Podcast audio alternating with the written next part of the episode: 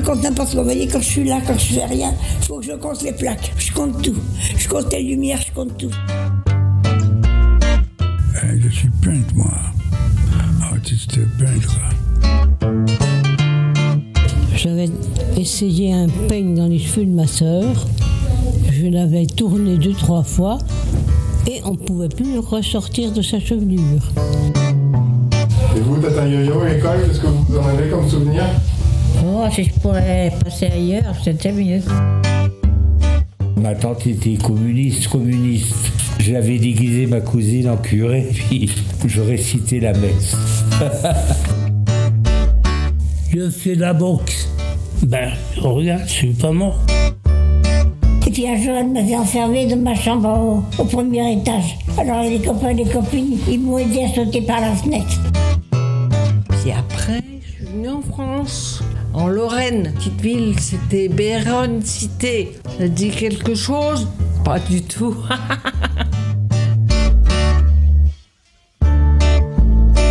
Bonjour et bienvenue sur Radio Beaumont. Vous écoutez la première émission réalisée avec les résidents des Beaumont, un EHPAD situé à Montreuil dans le département de la Seine-Saint-Denis. Nous sommes le 16 avril 2021 et nous enregistrons notre émission au sein de l'EHPAD en présence des résidents et résidentes. Car depuis le mois de janvier, notre collectif d'éducation aux médias, Chronos Equeros, mène des ateliers radio auprès d'un groupe de personnes âgées de l'établissement. Tous les mercredis, nous retrouvons avec plaisir Denise, Daniel et Tamara, Jean-Louis, Maria, Abraham et Tata Yo-Yo. Ils sont aujourd'hui autour du plateau. Je suis ravie de les accueillir. Bonjour à toutes et à tous. Bonjour. Moi, je m'appelle Louise et je suis accompagnée d'Adrien, également journaliste et membre de l'association. Alors, cette première émission de Radio Beaumont, elle sera l'occasion pour vous, chers auditeurs, de découvrir les parcours, les passions et les souvenirs des anciens des Beaumont. Des petites histoires dans la grande, le fruit de nos ateliers menés ici, au sein de l'EHPAD, auprès des résidents. Des résidents qui ont été bien éprouvés hein, après un an de confinement strict, d'isolement parfois douloureux. Nous en parlerons d'ailleurs en fin d'émission. Mais tout d'abord, je vous propose de découvrir les personnes âgées du groupe radio. On commence avec une amoureuse de la rencontre et des livres. Elle adore discuter et elle a une tendance à tout compter. Je suis même sûre qu'elle n'a pas pu s'empêcher de compter tous les petits boutons de la console, n'est-ce pas Denise? On écoute votre portrait. Faut que je compte n'importe quoi. Vous voyez, quand je suis là, quand je fais rien, faut que je compte les plaques. Je compte tout.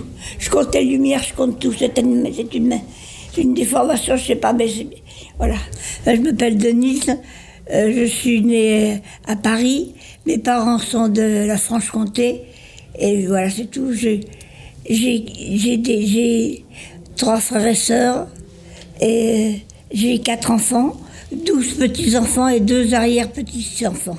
Et ma mère était des agriculteurs, enfin la famille des paysans, et ma mère voulait pas être paysanne. Alors, quand, mon père voulu l'épouser, elle lui a dit Je veux bien, mais tu, vas à Paris, tu travailles à Paris, moi je te suis, et, je t'épouse autrement, c'est pas la peine. Bien, j'ai eu une très belle enfant, j'étais très gâtée. J'avais une mère qui était superbe, super. On a, manqué de rien, même pendant la guerre, je sais pas comment elle se débrouillait, mais on a manqué de rien, parce qu'on avait eu les bombardements de Paris. Alors on s'est sauvés. Ma mère nous a pris sous son aile, puis elle nous a emmenés à la campagne en se disant ce sera beaucoup mieux. En fait, quand on est arrivé là-bas, il y a eu le bombardement de Belfort, alors c'était pareil. Les bombes tombaient n'importe où, autour, même dans, sur le village. Et puis il y a eu l'occupation du village par les Allemands. Et là, c'était tragique, vraiment. Surtout pour les grandes personnes. Ah Oui, moi je me rappelle donc les Allemands habitaient.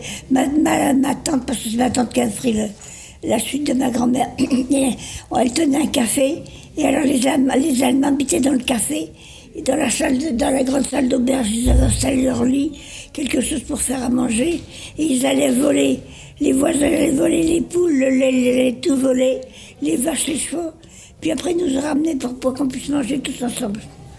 Et puis un Allemand un jour était, enfin, il y avait des Russes, il y avait des Allemands. Et alors, un jour, il était reparti, il y en avait un qui était reparti en permission. Et quand il est revenu, il m'avait ramené une jolie poupée. Ah bon? C'était un soldat allemand, ça, qui vous avait ramené une jolie, une jolie poupée? Oui, c'est un Russe. Un russe? Je l'ai gardé longtemps, puis après, ma mère l'a acheté. Parce que pour elle, ma mère, c'était quand même des, mo- des moments très durs. Bah, j'imagine. Je l'ai plus, c'est dommage, je regrette effectivement de ne plus avoir cette poupée. Puis, oh, je fais puis, certificat d'études, le, le brevet commercial, le brevet normal, J'ai jamais eu le bac, mais j'ai passé plein d'examens. Une année, j'en ai passé sept d'un coup. Et j'en ai réussi six. J'ai raté le, le, l'examen- le CAP d'employé de bureau. C'était le plus facile, mais celui-là, je l'ai raté parce qu'on avait trop de fautes à la dictée. Est-ce que vous vous souvenez de votre premier métier? Premier petit job, premier petit boulot. Premier petit bain, c'est-à-dire j'étais, j'étais à l'école, j'apprenais la, la- la comptabilité et j'étais en stage chez Shell à la comptabilité et c'est- donc ils m'ont gardé après mon stage. Donc mon premier boulot c'est en, comptable chez Shell. Finalement, c'est les chiffres. Et maintenant, vous comptez tout. Je compte tout. Vous savez combien d'objets vous avez dans votre sac? Non, ça je le compte pas parce que ça me ferait peur. J'en ai trop. Alors Denise, qu'est-ce que vous avez pensé de ce portrait? Est-ce qu'il était fidèle? Moi, c'est, oui, c'est fidèle, oui. Ouais, qu'est-ce qu'on Mais a par contre, oublié je m'aperçois que j'ai une voix très désagréable. Je me reconnaissais pas à ce point. Alors personne n'aime entendre sa voix, hein, mais non, je vous assure que votre voix n'est pas désagréable. On a parlé longuement et vous m'aviez dit que vous aimiez beaucoup lire. Oui. Qu'est-ce que vous pourriez conseiller à nos auditeurs? Un livre que vous avez récemment lu? Un livre de Christian Signol qui s'appelle Le royaume de la, de la rivière. C'est très beau. Ça raconte quoi? La vie des, des gabardiers sur la rivière à l'époque où ils transportaient le, le bois, le scellé de, de Bordeaux un peu plus, loin vers Libourne sur des bateaux. D'accord. C'est la vie de ces, femmes, de ces familles-là qui étaient souvent séparées puisque les mères étaient sur l'eau et les femmes restaient à la maison à garder les enfants. Voilà. C'est très bien écrit, c'est très bien raconté. Merci Denise pour votre conseil lecture. Alors on vient d'entendre le portrait de Denise. Et il y a un autre membre du groupe radio euh, qui s'y connaît bien en portrait. hein. Abraham, lui, réalise les siens sur toile, car son moyen d'expression, c'est la peinture. Écoutez. Monsieur l'artiste Madame Michel, si vous m'entendez Allez, bon, on va aller dehors, Abraham. Il y a trop de bruit. là. Donc là, c'est un grand portrait, ça vous l'avez fait sur du papier canson, c'est ça? Ouais, ouais. Il fait au moins 1m20 sur, euh, sur 80 cm. Obama, c'est Obama.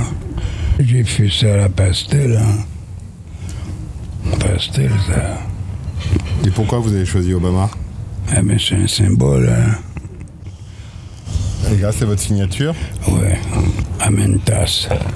Abraham Amentas ou Abraham, c'est un nom d'emprunt Abraham, c'est mon nom de. euh, comment je. Mon nom d'artiste. Alors, qu'est-ce que vous faites, vous Euh, Je suis peintre, moi. Artiste peintre. J'ai fait des études d'art plastique à Vincennes. Ah ouais, j'ai fait, des toiles, des expos. Mais j'ai travaillé plutôt pour moi. Chez moi, en Guadeloupe, j'avais une, sorte de petite école. hein. Les petits gars venaient me voir, je les apprenais. Je peignais dans la houille aussi. hein. Je peignais dans la houille au pays. hein. Je leur, me manque, hein, les gars, au pays. J'étais toujours entouré, plein de gens venaient voir mon travail. Mon père, c'était un marin. Mon père, mon père était un capitaine d'une barge. Son bateau était coulé et, que mon papa a eu le bateau coulé à Marie-Galante. Il y a eu combien de personnes noyées et on avait dit de ne pas sortir le gars, à cette époque, c'était à l'époque 47, lorsque le bateau a été coulé, on parlait de la guillotine. Il a été se.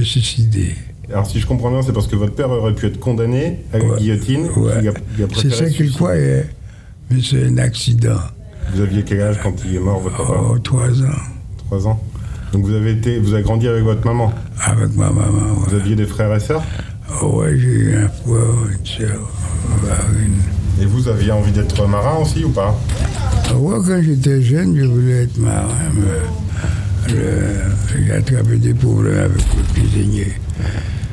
Parce que quand j'étais mousse, c'était sur un grand voilier. Le cuisinier, mais il abusait un peu sur moi parce que il croyait qu'il allait profiter sur moi. Alors un jour, ça a, ça a éclaté, quoi. Et finalement, euh, ça n'a pas été, on était à Saint-Barth. Il a fait du cinéma sur moi, quoi, qu'il voulait me gifler comme il voulait. Je lui ai donné un croche-patte, il est tombé, j'étais monté sur lui et je me mis à crier au secours. Et c'est comme ça que ça m'a dégoûté d'être dans le machin là. Alors, si on revient sur votre enfance, vous êtes né à Pointe-à-Pitre? Pointe-à-Pitre, Guadeloupe. Et votre maman été comment? Ma mère, c'était une femme euh, qui travaillait. Elle était bonne, quoi. Bonne de maison. Si tu gagnes pas beaucoup, hein, lorsque tu es bonne. Et bon, là, j'avais la pension de mon père. Et jusqu'à l'âge de 16 ans, de 16 ans, j'ai eu une pension pour une pour moi. Vers les années 60, euh, 78, 78, hein, travailler ensemble en commune, une petite communauté, comme on peut, et puis on est devenu Rasta, quoi, végétalien. Le mouvement Rasta, c'est fait longtemps. C'est par la musique que vous avez découvert? Ouais, un peu tout ça. Mais aussi, c'est pour un mouvement de se rassembler.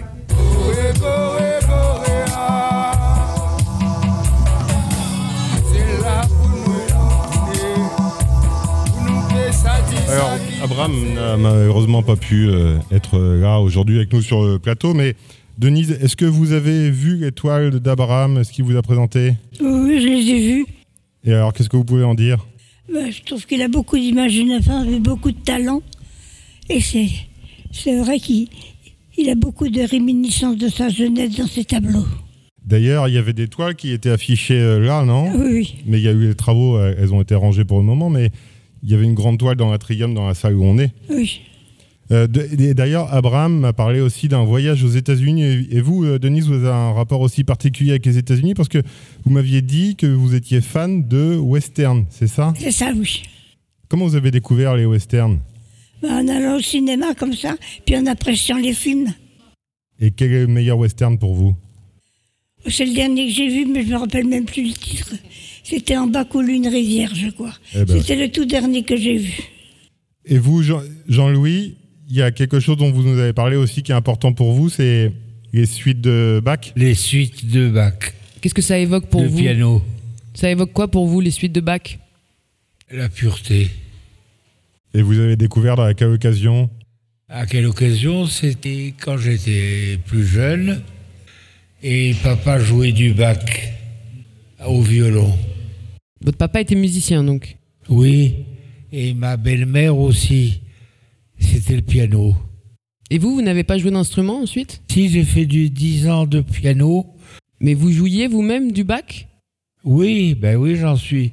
J'aimais te- j'aimais- j'aimais tellement que j'avais demandé au prof de m'apprendre des, des, des- du bac. Merci Jean-Louis pour avoir partagé vos, vos passions musicales Musical et théâtre. et théâtrales. Vous faisiez du théâtre aussi? Oui, j'ai fait le conservatoire. Et est-ce que vous vous, vous souvenez d'une d'une pièce en particulier? Euh, le CID. Vous pourriez nous réciter un petit bout du Cid, là, comme ça? Ah bon, non. Votre meilleur souvenir sur scène, au théâtre, c'est en jouant le Cid. Et puis, Lorenzaccio aussi. J'ai euh, incarné Lorenzaccio. Joli personnage, que du Oui, classique. Que j'adorais, enfin. Et j'adorais Gérard Philippe aussi. Hmm. Bon, enfin, ça, c'était quand j'étais gosse. J'avais un grand poster de Gérard Philippe dans la chambre. Et je me dis, si je pouvais avoir le talent qu'il a. Eh ben, vous avez encore des mouvements théâtraux parce que Ouais, vous bougez beaucoup. C'est bien. Bouge beaucoup, Jean-Louis, autour du plateau. Et vous, Teresa, qu'on appelle Tata Yo-Yo, donc je sais pas Oui. comment on doit dire, qu'est-ce qu'on dit alors pour émission Comme vous voulez. Comme on veut Eh ben Teresa. Alors Teresa, vous, vous m'aviez dit que vous étiez, vous adoriez la grande musique.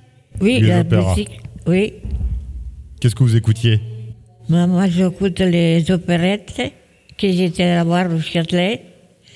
Et les opéras, ben, j'ai jamais pu. Ça, ça vient trop cher. C'était trop cher. Oui. Et votre papa, on écoutera tout à l'heure dans le portrait, jouait d'un instrument, Mandoline. mandoline. Vous avez encore la mandoline d'ailleurs. hein Oui, je l'ai encore à la maison. Alors avant de poursuivre avec de nouveaux portraits de résidents, moi je vous propose d'écouter un extrait d'un échange collectif hein, consacré aux souvenirs d'école des anciens. L'école, c'était corvée pour certains, mais plaisir pour d'autres. Bien l'école, c'était agréable. Ben, J'apprenais comme tout le monde le français. Alors le français, le calcul, histoire, géographie, et puis la comptabilité, le secrétariat, la sténo, tout ça. La seule chose que j'aimais pas, c'était me lever le matin. Encore maintenant, j'ai horreur de me lever. Et donc, à, l'école, vous, avez- vous avez passé jusqu'au certificat d'études? Oh non, jusqu'au brevet comptable. Oh, J'avais 18 ans parce que je me suis mariée après à 20 ans, donc j'ai arrêté d'aller à l'école, quoi. Et vous, Jean-Louis, des souvenirs de l'école précis? De ce que vous avez appris, de ce que vous aimiez comme matière? J'aimais bien, bien les langues. Anglais, français, bien sûr. Mais j'aimais bien le français, j'aimais bien la rédaction. J'aimais bien écrire. euh, Et vous, Tata Yo-Yo, l'école, qu'est-ce que vous en avez comme souvenir Oh, si je pourrais passer ailleurs, c'était mieux. Vous étiez combien dans la classe, vous vous souvenez Oh, il n'y en avait pas beaucoup. Surtout quand c'était la saison du foin et du, de la vigne. Fallait les, les enfants, ils ne venaient plus à l'école. Bien sûr. Et vous, Abraham, quels souvenirs vous avez de l'école À l'école, tu venais pas n'importe comment. Ah, il faut bien habillé, propre. Même si ton lingerie est pauvre, il faut que tu sois propre et bien éduqué. On te mettait la morale sur le tableau. Tous les jours. Ah, faut pas voler euh, le bien d'autrui. Il faut pas aller euh, là où c'est interdit. Pas. Ma mère achetait le tissu, elle me faisait par exemple un tablier. À sa machine, quand elle faisait, hein, elle faisait le tablier. Et à l'école, là, c'était dur, pour, euh, c'était dur pour vous, Maria Oh non Non Moi, je- j'adorais aller à l'école. Puis je retrouvais les copains, les copines, surtout les copains après, en grandissant. Mais euh, ça me dur- c'était pas dur pour moi.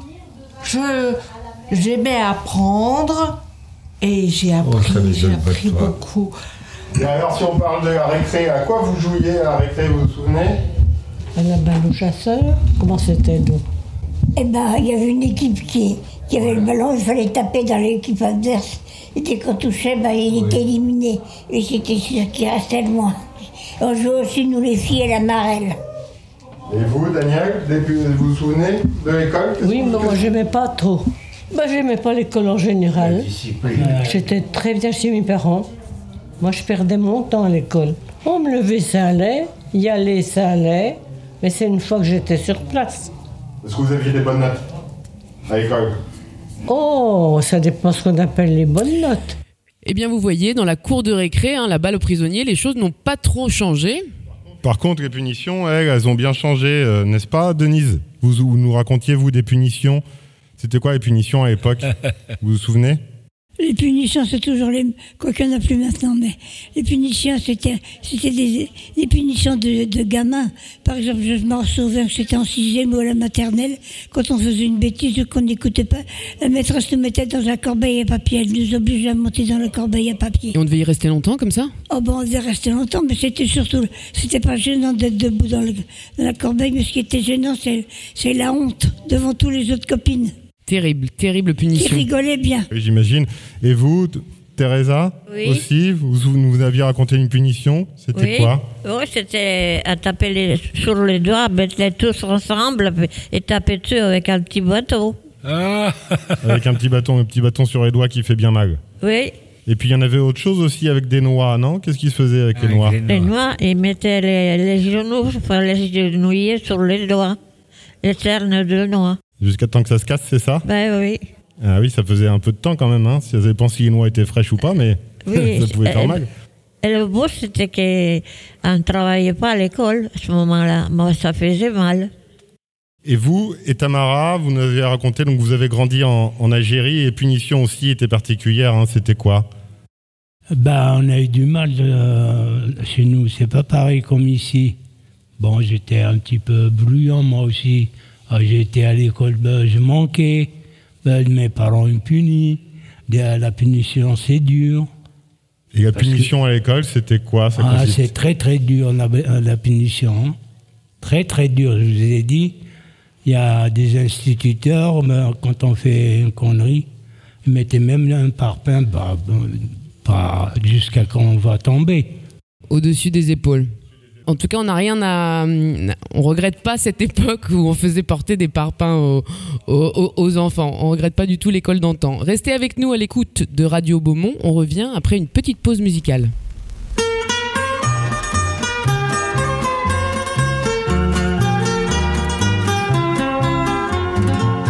Enfants de tout pays, tendez vos mains, meurtri, semez l'amour et puis donnez la vie.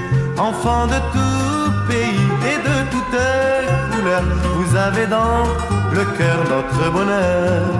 C'est dans vos mains que demain notre terre sera confiée pour sortir de la nuit. Et notre espoir de revoir la lumière et dans vos yeux qui s'éveillent à la vie, séchez vos larmes, jetez vos armes, faites du monde un paradis. Enfants de tout pays, tendez vos mains, semez l'amour et puis donnez la vie. Enfants de tout pays et de tout peuple, vous avez dans le cœur notre bonheur. Il faut penser au passé de nos pères et aux promesses qui n'ont jamais tenu. La vérité, c'est d'aimer sans frontières et de donner chaque jour un peu plus.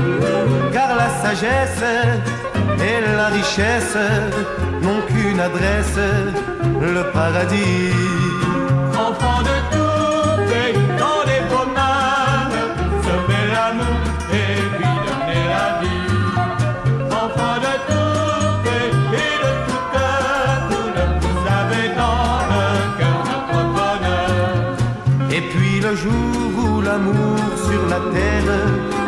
Deviendra roi, vous pourrez vous reposer.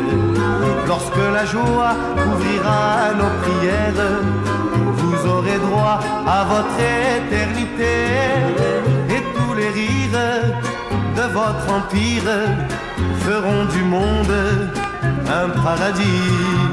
Enfants de tout pays, tendez vos mains, meurtri, semez l'amour et puis donnez la vie. Enfants de tout et de toute couleur, vous avez dans le cœur notre bonheur.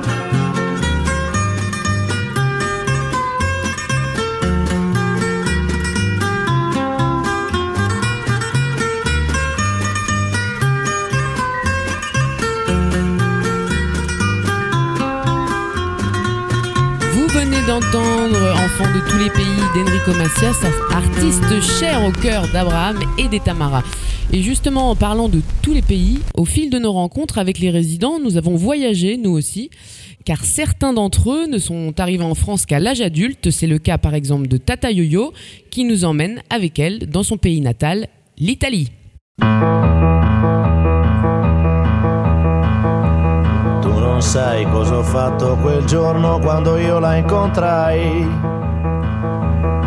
In spiaggia ho fatto il pagliaccio per mettermi in mostra agli occhi di lei. Che scherzava con tutti i ragazzi all'infuori di me. Perché, perché, perché, perché io le piacevo. Comment on dit Adrien en italien Adriano, Adriano. ça finit toujours les mots. En haut. En haut, en A. Il y avait un chanteur qui s'appelait Adriano Celentano, non? Oui.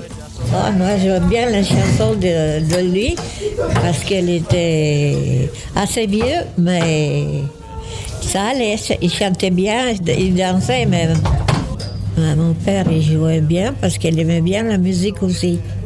Mais elle n'avait pas, de, elle avait pas de grands instruments, elle avait son, cette bandoline là, il jouait là, pour lui, tout seul, dans la maison. L'hai sposata sapendo che lei, sapendo che lei moriva per me. Coi tuoi soldi hai comprato il suo corpo, non certo il suo cuore. Lei mi amava, mi odiava, mi amava, mi odiava, era contro di me. io non ero ancora il suo ragazzo e già soffriva per me. Per farmi ingelosire quella notte lungo il mare è venuta con te. E mi chiamo Mosca Teresa Margherita. È stata nata in Italia eh, nel 1940 a Boriana. Vous voulez qu'on regarde à quoi ça ressemble Il y a des photos Vous pouvez nous faire visiter un petit peu ou pas Ah, ça, les photos, ils sont, ils sont restés là-bas. Ils sont restés voir, mais moi, avec Internet, je devrais en avoir normalement. Ah bon? Eh ouais. On va regarder. Il y a combien d'habitants? Mille, presque mille. Presque Même pas, 900 et quelque chose. C'est dans le Piémont, hein? Oui. Alors, est-ce qu'on y est? Oh, c'est l'église. C'est les personnes du pays qui l'ont faite. Ils ont été chercher les pierres parce qu'il y, y a de l'eau là-bas, il y a un petit ruisseau, un petit quelque chose. Et ils ont cherché toutes les pierres, toutes les trucs, les, les personnes âgées, ils l'ont fait. Quel souvenir vous avez de l'école Euh, je n'aimais pas l'école. Non, non, je, prenais des... Dans le temps, ils sortaient la, la ceinture et allez, si tu ne vas pas à l'école, ça tombe. Ah, là, les, alimentaires, ils s'appelaient. Premier, deuxième, quatrième, cinquième. Et c'est tout. Et vous, vous avez arrêté à quel âge Ah, j'ai arrêté quand l'école se finit. Et après, qu'est-ce que vous avez fait? Ben, j'ai fait de la couture. Oh, ben, j'ai appris un peu, moi, à faire euh, toute seule. Et puis, j'ai été avec une, une dame qui m'a aidé à à apprendre à broder. Vous aimiez ça, faire de la broderie? Oh oui, sauf que maintenant, j'en paye le prix pour les gnocchis. Les yeux sont, ils sont euh, très malades. Ils ont un glaucome et c'est tout. Donc là, vous voyez moins bien maintenant. Oh oui, Et c'est un métier que vous avez fait toute votre vie? Oh, je l'ai toujours fait, oui. Voglio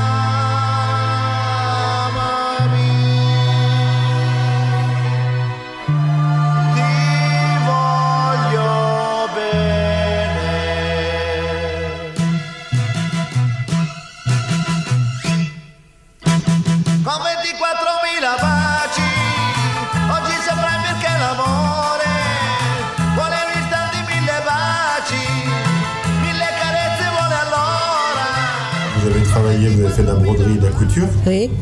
Et vous êtes marié à 22 ans Oui, Euh, ils venaient tous les ans à- dans le pays parce qu'ils ils étaient, sa mère, elle avait les sœurs et fr- frères et sœurs dans le pays. Alors tous les ans, ils venaient en vacances pour les voir. Et moi, je ne savais pas qui c'était. Et je l'ai vu comme ça, c'est tombé comme ça. Je l'ai vue. Elle, est- elle est venue à- au mois de décembre pour Noël. Et puis l'année d'après, on s'est mariés. Et voilà, parce que, je sais pas, hein, un coup de foudre. Il voulait te revoir. Puis toi aussi, tu l'attendais. Ah ben, ce n'est pas deux, tu peux pas te marier. Hein. C'est vrai, ce n'est pas deux. Et vous êtes envoyé des lettres euh? Oui, en français, plus beau. C'était difficile à comprendre. Alors lui en français et vous en italien? Oui. C'était bien. Hein? Pas pratique, non? Ah non, mais français et l'italien ça s'approchent un petit peu. Grazie Teresa. Merci.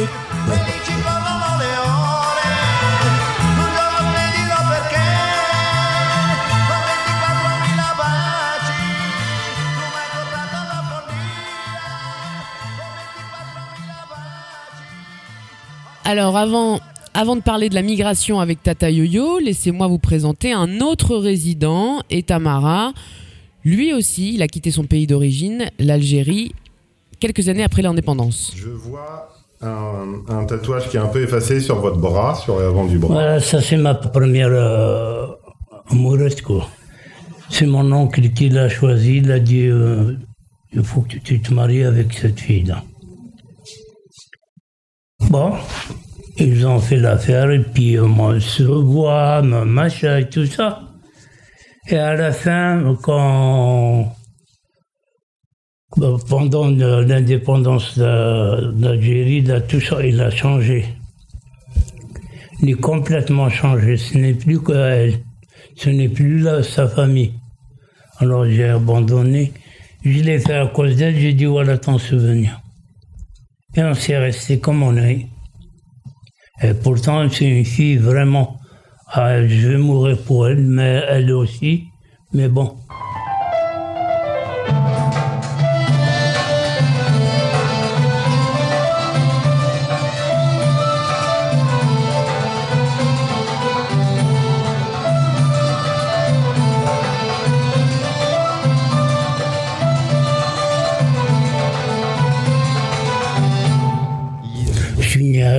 À- en Algérie, à Béjaïa.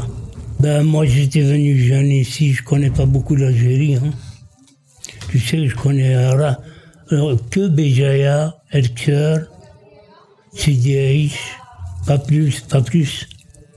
Mais nous, on n'est pas d'A- d'Arabe. À partir de Tizi tout jusqu'au sud, tout c'est que des Kabyles. Mon, mon- moi, j'ai le souvenir de ma grand-mère, elle m'aime bien, Fatima. Mon grand-père s'appelle Arski. Il a fait toutes les guerres pour la France le 40. Machin, il est caporal-chef. Il connaît même pas écrire son nom. Quand il, il est revenu, il a- c'est fini la guerre. Il est sous à, à force de tirer des grands canons là. Grand-père de grand-mère, ah, je les oubliais pas. J'ai même dit sans mort que son âme, mais je les oublie pas.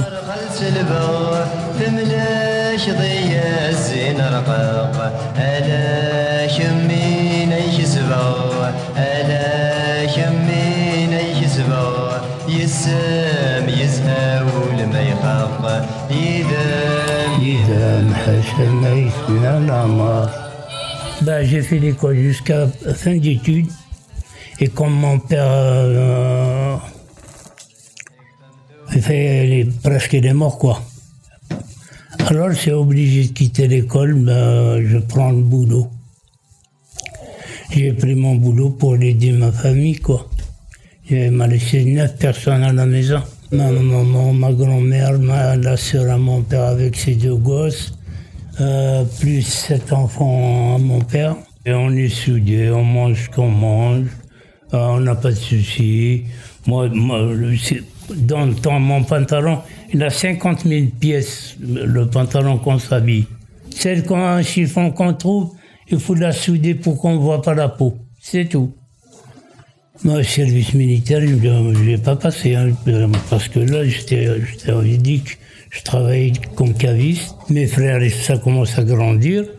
Et moi, je supporte pas le climat de là-bas. J'ai craqué. J'ai été à la douane. Je connais quelqu'un là-dedans. J'ai dit, écoute, moi, je pars comme les autres, comme les pinoirs, puis c'est tout. Elle m'a dit, bon, à midi, je vais descendre manger, vous, vous revenez.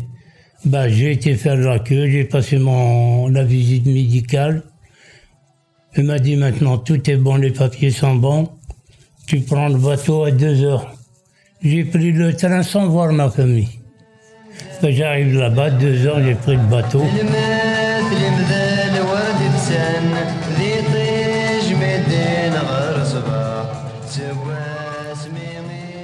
Et Tamara, c'est vous qui avez choisi cette chanson, la première chanson que vous avez appris?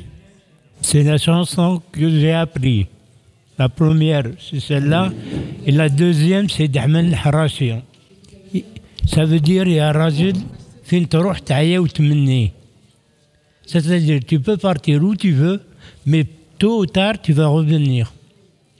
Les deux là que j'ai appris, et Enrico là quand je l'ai appris, ben, j'étais à l'école, à- elle n'est pas loin de chez moi.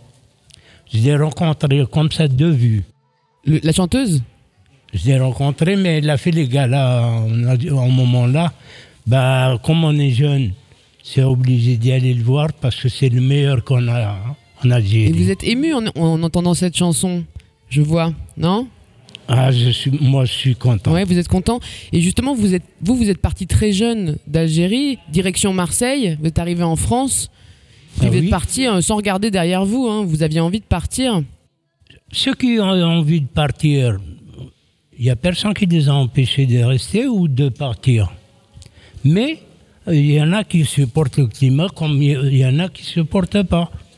Ceux qui supportent, ils ont resté. Ceux qui ne supportent pas, ils sont venus. Là, nous, ici en France, on rencontre que des immigrés. Quand on descend, on nous appelle des immigrés, nous aussi. On n'a pas pris euh, lequel euh, endroit où on y va.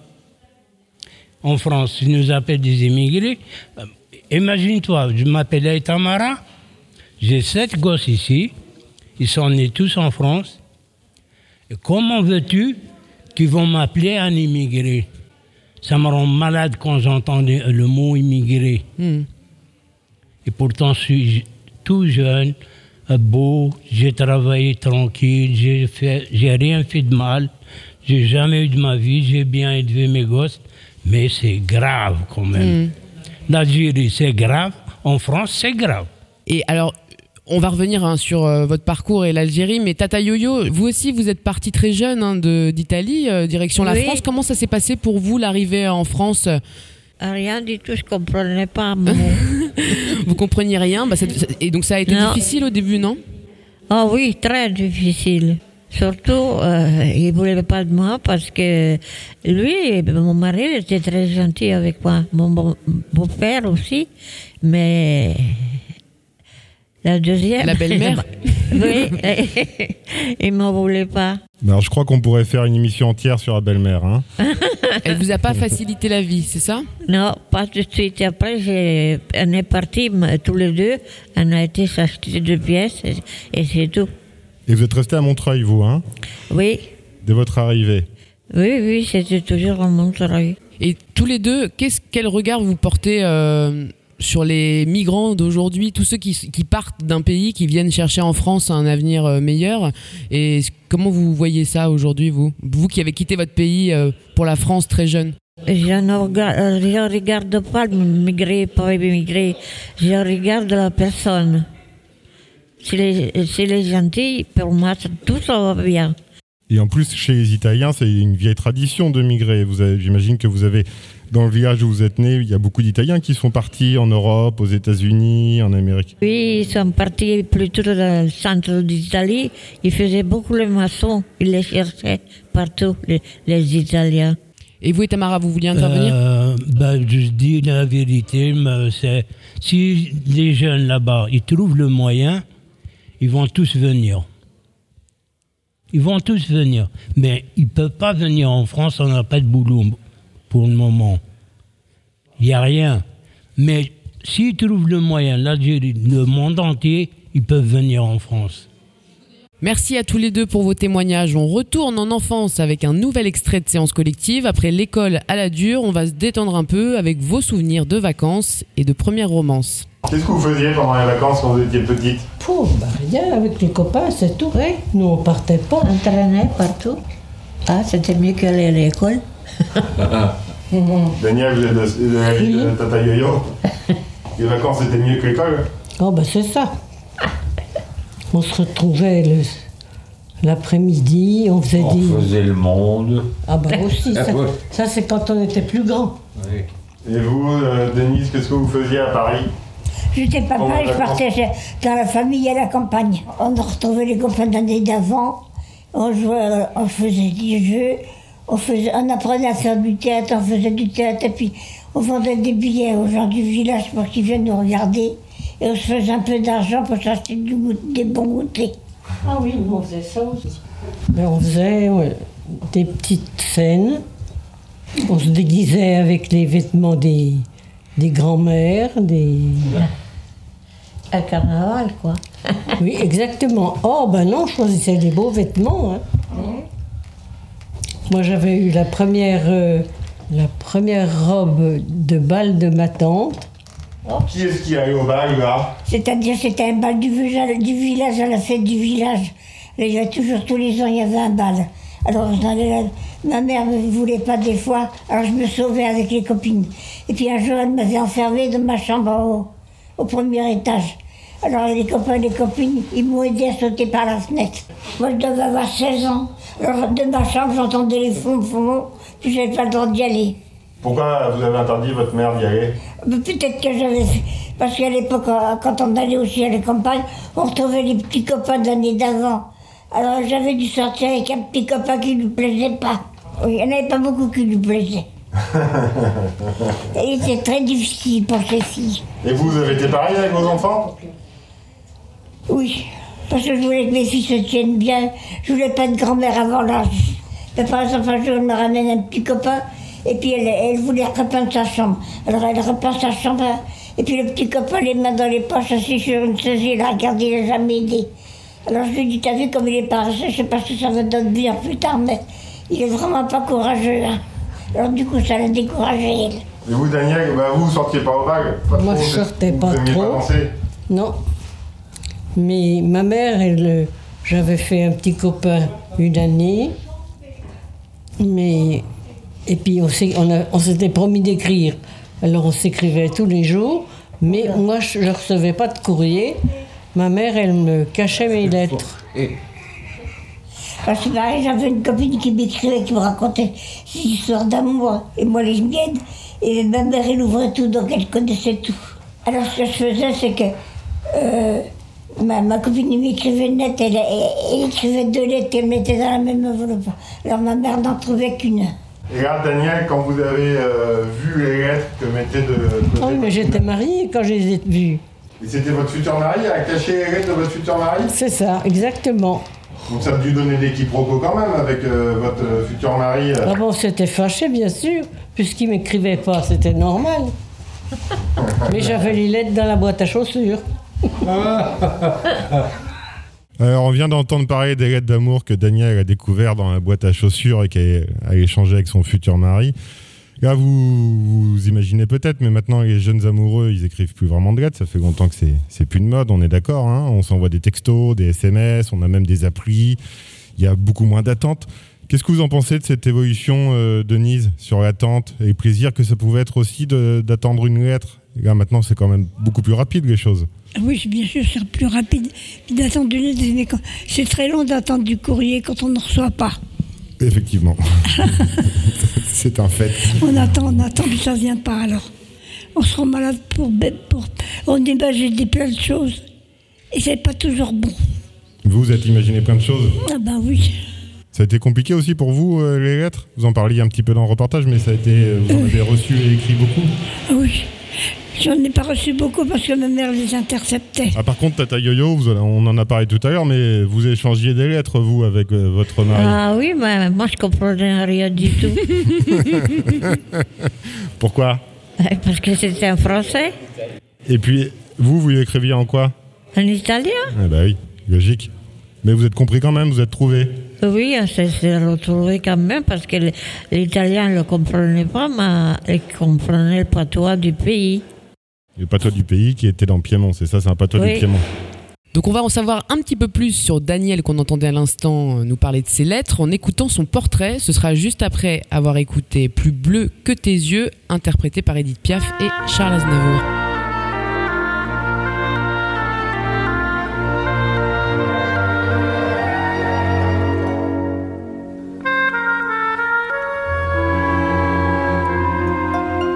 Plus bleu que le bleu de tes yeux, je ne vois rien de mieux, même le bleu des cieux. Plus blanc que tes cheveux dorés ne peut s'imaginer, même le blond des blés. Plus pur que ton souffle si doux, le vent même au mois d'août ne peut être plus doux. Plus fort que mon amour pour toi, la mer, même en furie, ne s'en approche pas.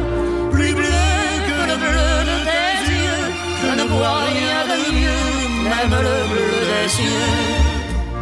Si un jour tu devais t'en aller et me quitter, Mon destin changerait tout à coup du tout au tout. Plus gris que le gris de ma vie, rien ne serait plus gris, pas même un ciel de pluie. Plus noir que le noir de mon cœur, la terre en profondeur n'aurait pas sa noirceur. vide que mes jours sans toi, aucun gouffre sans fond ne s'en approchera. Plus long que mon chagrin d'amour, même l'éternité près de lui serait courte. Plus gris que le gris de ma vie, rien ne serait plus gris, pas même un ciel de pluie. Penser, je sais bien, au lendemain. À quoi bon se compliquer la vie Puisqu'aujourd'hui, plus bleu que le bleu de tes yeux, je ne vois rien de mieux, même le bleu des cieux. Plus blanc que tes cheveux dorés ne peut s'imaginer, même le blond des blés. Plus pur que ton souffle si doux, le vent même au mois d'août ne peut être plus doux. Plus fort que mon amour pour toi, la mer même en furie ne s'en approche pas. Plus bleu que le bleu de tes yeux, je ne vois que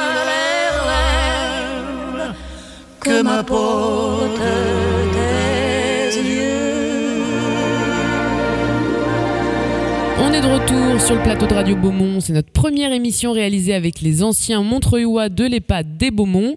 On a parlé de vacances de jeunesse, des premiers bals et correspondances amoureuses. On reste sur une autre première fois. Non, pas celle que vous pensez. Il s'agit de la première coupe de Daniel, tout aussi décoiffante. J'avais essayé un peigne dans les cheveux de ma sœur. Je l'avais tourné deux, trois fois et on ne pouvait plus le ressortir de sa chevelure. Je crois même qu'on avait été obligé de lui couper des cheveux par- partiellement pour le dégager.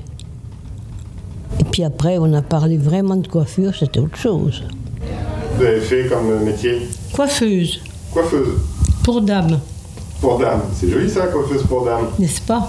Alors, je m'appelle Danielle Gavant, je suis bourguignonne.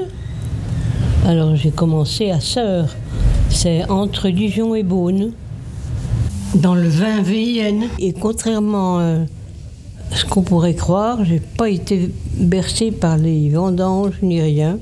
Mon père et mon oncle ont essayé à un moment de faire un- une plantation, mais ça n'a pas réussi.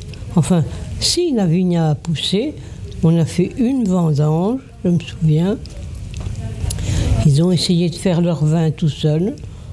C'était une joyeuse piquette. Ça les a vite découragés. Et c'était même l'époque où on payait pour arracher le. Alors c'était du Noah, je crois, à l'époque. Du Noah. Et on a payé pour euh, arracher ces pieds-là. Nous, l'été, on allait cueillir du houblon. À l'époque, on ne faisait pas le whisky avec. La bière. Mon père, il était ouvrier d'usine. Ma mère, elle a travaillé dans une bijouterie, dans une fabrique aussi. Oh, ben, une, enfance à la campagne. hein. On était élevés dans les rues. Changeait de cours. L'après-midi, on allait dans la cour de d'un des copains. Le, le lendemain, c'était chez, chez le voisin. On n'était jamais très loin de chez les parents. L'école, oh, c'était pas très facile, un peu ennuyeux. Pouf, ça m'intéressait pas. Maintenant, j'aimerais apprendre, mais à l'époque, non. Oh, bah, à l'époque, on était dur, oui. Oh, les punitions, oui. Au pain sec et à l'eau. À l'eau et au pain sec à midi, quand ça, allait mal. Et ma sœur qui me suit, qui a deux ans de moins que moi, elle, elle travaillait bien. Alors on me la montrait tout le temps en exemple. Donc, euh, c'était pas marrant. Mais c'est par hasard que je suis arrivée en coiffure. Parce que je savais pas trop quoi faire. Et ma tante est arrivée un jour à la maison en disant Mon coiffeur a besoin d'une apprentie. Pourquoi pas, je vais essayer. Je me suis présentée, ça a plu, et je suis restée sept ans chez le maître d'apprentissage. Et vous, vous rêviez à de quoi comme métier quand vous étiez petite? Vous rêviez à quoi? Vous imaginiez Bah, moi, je serais bien partie coiffeuse sur un bateau. Mais bah, j'avais l'impression que c'était formidable. Mais déjà, la coiffure vous plaisait. Ah bah oui, la coiffure me plaisait. Vous étiez entraîné sur des poupées, sur de la famille, sur les petites sœurs Sur les clientes. Sur les clientes Ah oui, je l'ai faite à une petite voisine. Et mon père arrivait du boulot en disant Oh, t'es mignonne. On dirait un chrysanthème. Mais alors, la piote, elle n'a pas apprécié le chrysanthème. Elle s'est mise à pleurer. Mais il aurait pu choisir une autre plante, une autre fleur. Alors, ça a été plutôt la déception. Et pour vous? Bah, moi, j'étais un peu vexée parce que j'étais contente du travail que j'avais effectué. Mais euh, j'ai continué à la coiffer au salon.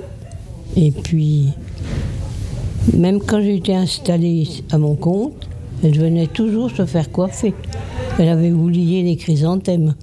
Ah, je voudrais être un fauteuil dans un salon de coiffure pour dames.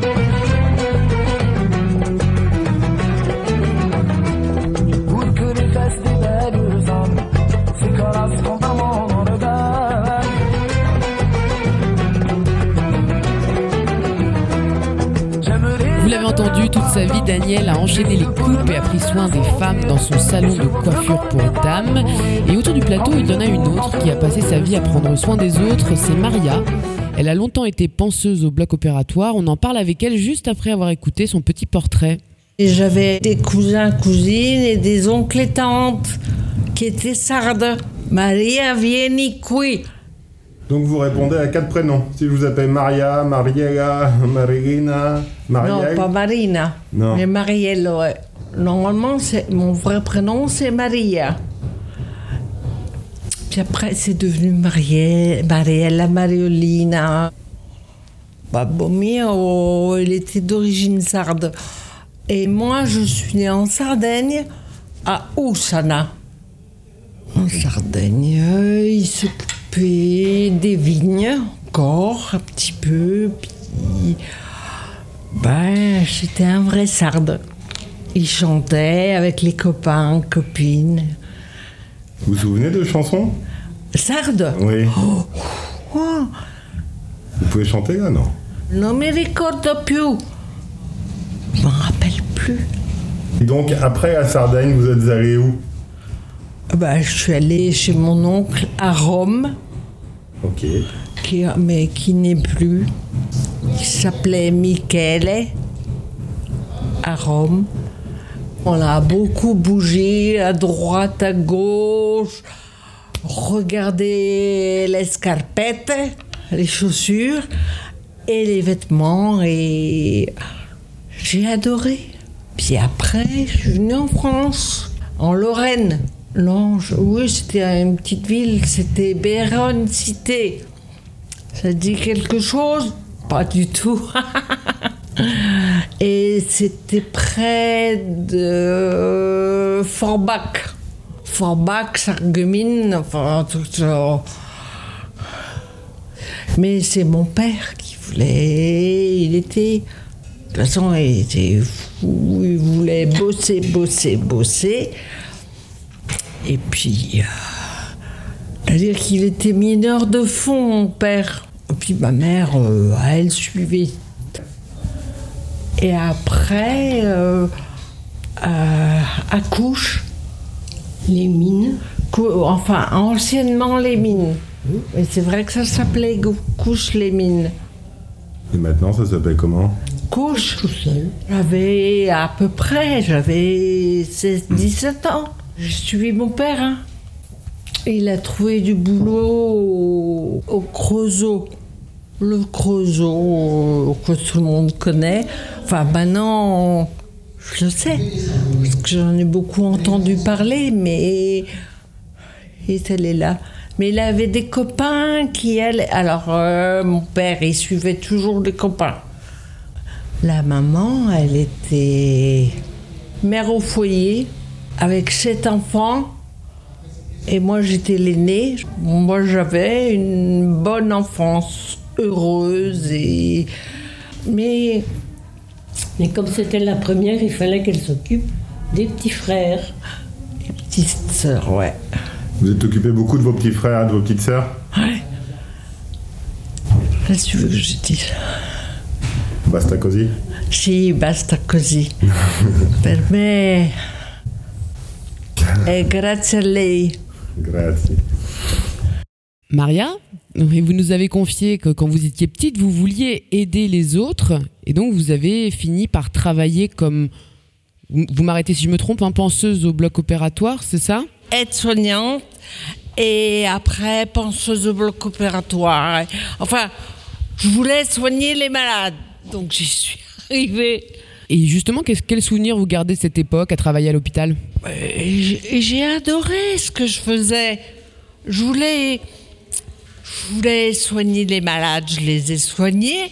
Et aller à, à l'hôpital, j'ai fait les cliniques, les hôpitaux, mais j'ai soigné les malades. Mais c'est ce que je voulais faire.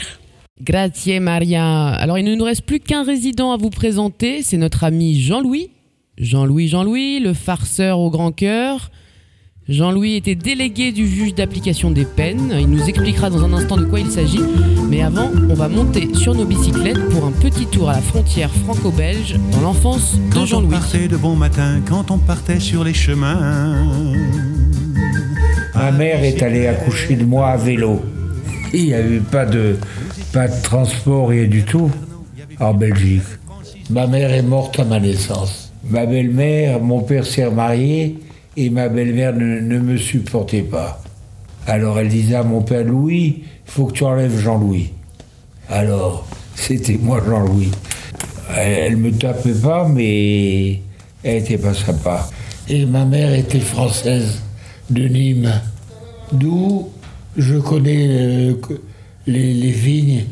J'allais souvent dans, la famille de ma mère au moment où, mon oncle coupait, ou mon cousin coupait des vignes. Moi j'adorais le raisin. Et les figues. Il y avait un figuier chez ma tante et qui donnait sur les escaliers. Et je regardais les figues, si eh ben, il y en a qui tombaient et d'autres qui ne tombaient pas, et, et j'ai essayé de les attraper. Et puis je connaissais tout le monde dans le, dans le village. Et puis, non, c'était bien, parce que chacun avait une histoire que ma tante me racontait. C'était juste au sortir de la guerre. Elle nous dit, celui-là, c'était un salaud. Il était du côté des Boches. Ma tante, quand les Boches arrivaient, elle envoyait ma cousine Germaine à vélo, mais s'ils avaient encore un vélo, prévenir mon, mon oncle. Devant Paulette, faut dire qu'elle y mettait du cœur, c'était la fille du facteur. Ma tante avait une couturière. Elle avait des pieds beaux. Alors, je lui dis, Tata, qu'est-ce qu'elle a aux pieds Non, tais-toi. Alors, tu sais ce que j'étais en train de faire Tu remettre les, les, pieds au droit. Moi, je ne comprenais pas.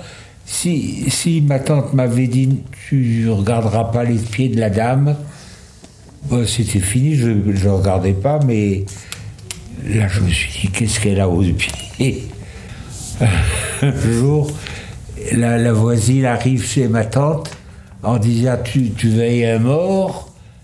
Alors ma tante était communiste, communiste. Et alors, elle, dit mais non, c'est les enfants qui récitent la messe. Et j'avais entendu ça en passant devant l'église. J'avais entendu la messe et puis du coup, je récitais la messe avec ma cousine. J'avais déguisé ma cousine en curé. Nos. Puis on. Oui, j'ai grandi tout à fait en Belgique, à Comines. Comines, c'est juste à la frontière franco-belge. J'ai grandi là-bas, j'ai joué là-bas. Moi, je me souviens, au tout moment, on, on allait chez le dentiste. J'aimais pas, mais enfin.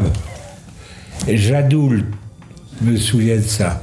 Il s'appelait Jadoul. On traversait la Lys, un petit fleuve de rien du tout, et on était en France. avec. Et mon père avait, avait fondé une école où, à Comines, où on habitait, il avait fait une école euh, protestante et puis il, il y avait des douches pour les enfants nécessiteux et puis il distribuait du lait aux gamins qui n'avaient pas de, de quoi manger. Bah oui, moi j'adorais ça. Pif le chien, ça me faisait rire. ça me faisait rire. Alors euh, ma tante disait, tiens, euh, voilà, Jean-Louis va rire encore. Et mon oncle et ma tante lisaient l'humanité tous les jours. Moi, Pif le chien, j'adorais, parce que ça me faisait rire. Il faisait des conneries, mais vraiment monstre. quand on ira sur les chemins à bicyclette.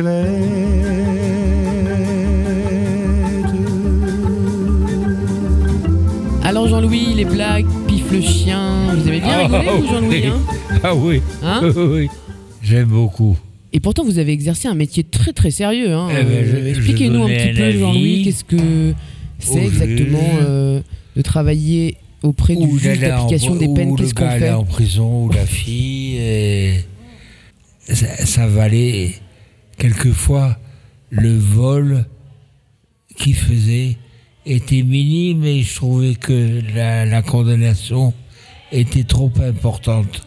Enfin, à mon avis, vous rendiez des avis, enfin, vous rendiez des conseils, des avis pour le pour, pour que la peine appliquée soit donc euh, en fonction de en fonction de la personne et de la personnalité que la peine soit euh, inférieure euh, à ce qui était prévu à la base, par exemple.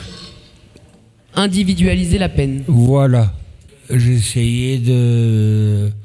pas de minimiser, mais de expliquer au, au gamin ou la fille, de dire que ou c'était grave, à mon avis, ou, ou c'était minime. Et il se faisait une montagne de, de la prison. euh, Et vous, Je- Jean-Louis, vous avez une idée du nombre de jeunes que vous avez suivis dans votre carrière? Mon pauvre, j'ai commencé, les gamins, j'ai commencé, ils avaient 12 ans, de 12 à 20 ans, puisque la date, le- le- le- la, comment ça s'appelle? La majorité est passée à 21. Et d'ailleurs, votre premier métier, c'était des, des- Vous travailliez avec des jeunes aussi, c'est ça? Vous étiez surveillant en internat Oui, oui, oui, oui. On, on- on l'a- on l'a bien compris, Jean-Louis, vous vous êtes beaucoup occupé des jeunes, Oui. surtout euh, au début de votre carrière. Ah oui. Et tout oui. comme notre invité hein, qui nous a rejoint donc sur le plateau et qui, avant d'arriver au Beaumont, travaillait, je crois, avec les jeunes. Bonjour Jean-Philippe. Bonjour. Vous pouvez vous présenter un petit peu pour nos auditeurs Alors, alors, je me présente, je suis euh, Jean-Philippe Loriot, je suis euh, l'animateur de la maison. Ça fait euh, bientôt 12 ans. Je travaille ici. Et je suis euh, originaire de Guadeloupe et de Martinique. Voilà. Vous venez, de, vous venez donc de l'animation jeunesse, mais qu'est-ce qui vous a fait. C'est ça, vous venez de l'animation jeunesse, vous avez commencé par les jeunes. Voilà, j'ai commencé par les, par les enfants. Et qu'est-ce qui vous a fait quitter les enfants pour les plus âgés? Parce que avant, je naviguais, je voyageais partout dans le monde et j'ai eu l'occasion de rencontrer beaucoup de gens qui sont dans la misère sociale. Donc, euh, ça m'a donné envie de travailler dans le social. Ensuite, euh, j'ai passé mes diplômes et il fallait faire des stages. Et euh, je me suis dit, bon, pourquoi pas ne pas m'orienter vers la personne âgée. Voilà. J'ai fait les personnes euh, handicapées partout en France en tant que responsable de séjour. Et ensuite, dans les maisons relais, pour les personnes sans abri et les personnes revenant de, de prison. Et puis, faire ma formation pour devenir animateur en, en maison de retraite. Voilà. Et à côté de ça, vous avez une part importante dans votre vie qui est dédiée à la musique, c'est ça? Ah oui, vous oui, faites oui, beaucoup chanter ici, hein? Euh, Effectivement, je fais chanter parce que c'est, euh, j'ai une formation musicale Et puis, euh, je suis instrumentiste, donc ça me permet de, de prendre, de faire des ateliers, euh, des ateliers. Et puis, c'est, pour moi, c'est une thérapie parce que ça permet aux personnes de revoir, de repenser à des mots, de retourner les chansons qu'ils ont connues avant. Et puis de passer des moments, euh, de très bons moments ici. Parce que la musique, c'est une thérapie, donc euh, euh, ça fait du bien aux résidents. Voilà. Et vous qui travaillez donc depuis 12 ans, hein, c'est ça dans Je- le- ouais, ça fait 12 ans que je travaille Dans ici. cette résidence, Voilà. qu'est-ce que vous pensez de l'importance de l'animation dans une maison de retraite comme celle-ci? Alors, l'animation dans une maison de retraite, c'est, euh, c'est- ça fait partie de la vie de, de la personne âgée. Ça donne de, ça donne de la vie, ça donne euh, de l'importance, ça, ça socialise tout le monde parce que euh, on, on- est tous ensemble, on, partage, on fait des échanges. L'animation pour moi de la maison de retraite, c'est euh, l'échange. Ce que les gens ont vécu et c'est bien de connaître, de partager et puis faire aussi, la plus importante, c'est faire que la personne existe aussi. Voilà. Et ben nous, on vient toutes les semaines et on vous voit Ah à oui, chaque oui. fois euh, animer des karaokés enflammés, ça danse, ça chante, Ah oui, ça se déguise aussi. Ah. Euh, donc vous avez la pêche, ça c'est sûr. Et euh, bah alors j'en viens à un, à un sujet un petit peu plus plus grave, plus plus plus difficile parce que j'imagine que pour les résidents et pour vous aussi, hein, cette année elle a été particulièrement compliquée. Euh, pour l'animation aussi, c'était pas facile. Euh, je voudrais rapidement qu'on revienne sur cette période de crise sanitaire euh, et de confinement avec vous. En quelques mots, vous les les, résidents qui, so- qui est au plateau là avec nous, Denise, Jean-Louis, Maria et Tata Yo-Yo. Un petit mot sur cette année qui vient de s'écouler, qui était un petit peu compliquée, je crois, pour vous. Qu'est-ce que vous en avez retenu Qu'est-ce que vous avez retenu cette année? Ben, J'ai retenu que c'est une année pour nous, très, pour tout le monde ici, une année très difficile parce que on, se sentait bien, beaucoup de monde se sentait quand même très isolé et très seul. Donc c'était pénible, on n'avait pas notre famille, on n'avait pas de nouvelles. Euh, on ne pouvait même pas embrasser nos enfants ni personne. Alors c'était très dur. Et pour vous, Tata Yo-Yo, cette année Moi, j'ai trouvé que ce serait là samedi et dimanche, je serais bien contente. Au moins, mais au moins, il y aurait quelque chose en plus. Parce qu'on se sent seul, seul, seul, dimanche et lundi et samedi. Et vous, Jean- Jean-Louis? Oh ben moi je, je pense aux jeunes, surtout qui, qui sont dehors, qui n'ont pas de, de maison, ils n'ont rien, et puis bon ben tous les sans-abri. Ah, c'est gentil de penser aux autres. mais bon ben on peut pas s'occuper de la terre entière. Et je trouve ça triste. Et les structures ne sont pas assez grandes. Les... En tout cas, c'est gentil de penser aux autres, Jean-Louis, mais là, je, je voulais plus poser- vous poser une question à vous, parce que c'était vous qui étiez euh, euh, très concerné par, euh, par cette crise sanitaire. Ça a été quand même particulièrement compliqué pour Ah les EHPAD oui. et pour les résidents Ah oui. d'EHPAD. Et donc, je voulais juste avoir un, un- votre euh, ressenti sur cette année qui a été un peu compliquée. Et donc là, vous avez le sentiment qu'on en sort un petit peu, que ça va mieux? J'ai l'impression quand Ah même oui. qu'ici au Beaumont, là, on l'a vu dans, Ah dans les oui. dernières semaines, ça, oui. les choses changent déjà. Au, je au vois. au beau moment, je me suis mis en, entre parenthèses. Oui. Enfin. Oui, parce que ça a été, compli- ça ça a été long et compliqué. Et vous, Jean-Philippe, comment est-ce que vous avez vécu cette période? Alors, la période de, de la pandémie, c'était très très difficile. Depuis, euh, depuis le début, hein, ça fait bientôt, on monte tous les deux années maintenant, on est un an et demi hein, que ça dure. C'était très difficile parce que euh, moi-même, euh, j'ai j'ai vécu ce moment-là et c'est un moment difficile, on ne comprend plus rien. On ne se comprend plus, on mange plus, on n'a plus de goût, on n'a plus d'appétit, on n'a rien. On est complètement vidé, et physiquement et moralement, et euh, on se dit, mais qu'est-ce qui, qu'est-ce qui arrive? En un moment, on se sent, on, on se sent très très froid. Et ici, au sein de l'établissement, euh, j'imagine que ça n'a pas été facile. On en reparlera hein, de toute façon Ah oui, dans la oui. deuxième émission avec, euh, avec la directrice Ah d'établissement. oui. Mais pour vous, en tant que personnel de l'établissement, euh, qui bah, justement en plus travailler dans l'animation, Mhm. toujours au contact des résidents, j'imagine que pour vous, ça a été difficile aussi. Ah, c'était difficile pour. quotidien. je, je parle en- en- au nom des résidents, c'est très difficile pour les résidents. Et c'est encore plus difficile pour les soignants parce que c'est des choses qu'on ne connaît pas. Et ça arrive subitement. Parce que là, cette pandémie-là, personne ne connaissait cette pandémie. C'est très difficile. Et de voir, c'est la gestion. Comment on va s'organiser face à ça? Puisque euh, il y a énormément de choses qui se sont passées. Je vais peut-être pas évoquer. Mais euh, quand le soignant se trouve à, à difficulté, il ne sait pas quoi faire. Donc il y a toute une organisation, il faut avoir le, le, le protocole sanitaire, comment on va faire, est-ce qu'on fait ci, est-ce qu'on fait fa- ça? Les, les, les familles ne peuvent plus venir parce que il faut attendre qu'on donne l'autorisation, les résidents sont confinés. Euh, il y a ceux qui souffrent de ça, du confinement, parce que ils ont l'habitude d'être, vous voyez, comme euh, là, ils sont l'habitude d'être avec les autres, parler avec les autres, voilà, on mange pas ensemble, on se sépare de mètres, euh, c'est très très très compliqué. Mais bon, Voilà. petit à petit, on a quand même l'impression depuis le début où on vient là que les choses s'arrangent un petit peu et que, au contraire, on a une vie à l'intérieur de, de l'établissement, alors qu'en dehors, euh, Voilà. la vie s'est arrêtée un petit peu pour, pour tout le monde. Quoi. Voilà, ça, ça reprend parce que il y a la, la phase de vaccination. Et puis il y a aussi le, la période, c'est un peu diminué. Alors ça s'est fait en plusieurs phases. hein. Une phase assez forte, il y, a- il y a un creux, et puis c'est revenu après. Donc la, la période euh, moins forte, euh, euh, on se sentait revivre, voilà, parce qu'on a fait des choses entre temps. Oui, et, et à vous aussi, parce que Grâce à toi. Et, que- et puis à un certain moment, pff, c'est parti d'un coup. Donc ils savent pas exactement, c'est un dancing totalement. Ça descend, ça remonte, ça descend. Mais c'était très très difficile. Et vous vouliez intervenir, Jean-Louis Ça vous a aidé Oui, euh, grâce à les lui. animations de Jean-Philippe Ah. Il nous faisait chanter. Voilà. euh, moi, il me faisait rire beaucoup. Alors, euh, ça, c'est mon, c'est mon truc, rire. Voilà, effectivement. Vous vouliez rajouter quelque chose Non, j'ai dit que c'est- bien parce que moi j'ai toujours dit que ce métier-là, euh, je vais me vraiment me former par rapport à ça, par rapport à mes diplômes d'état que j'ai eus.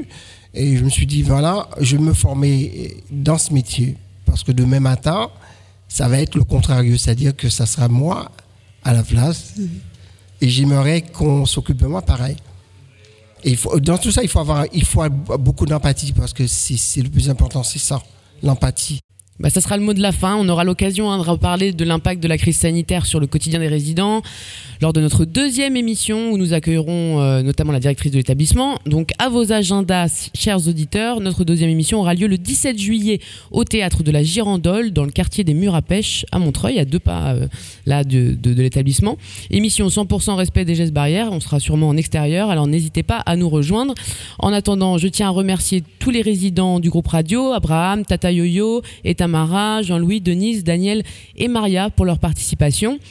Je remercie également Jean-Philippe, animateur au sein de l'EHPAD, euh, à qui je vais laisser le soin d'ailleurs de terminer en musique notre émission avec la chorale des résidents. Si ça vous dit de chanter hein, autour du plateau, on va se quitter avec une interprétation de Luis Mariano de la chanson C'est magnifique. À bientôt sur les ondes de Radio Beaumont.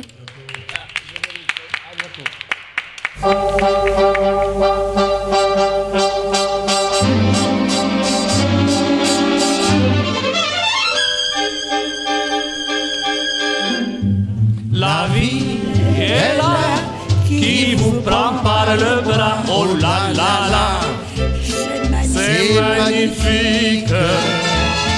Des jours tout bleus, des baisers lumineux. Oh là, c'est magnifique. Donner son cœur avec un bouquet de fleurs. Oh là là là. Mais c'est magnifique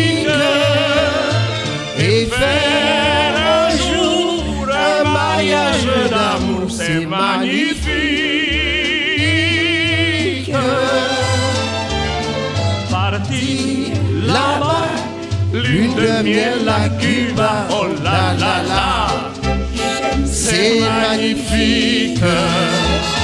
Sous ce climat, les baisers sont comme ça. C'est magnifique. Des nuits d'amour qui durent 45 jours. Oh là là là. Mais c'est magnifique.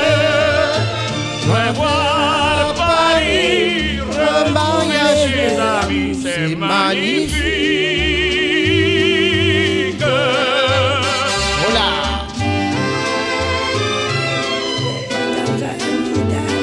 Oh oh là là là, c'est magnifique.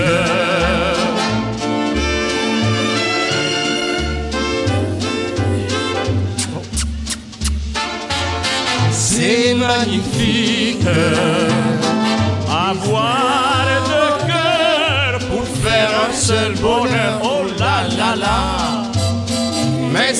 C'est magnifique.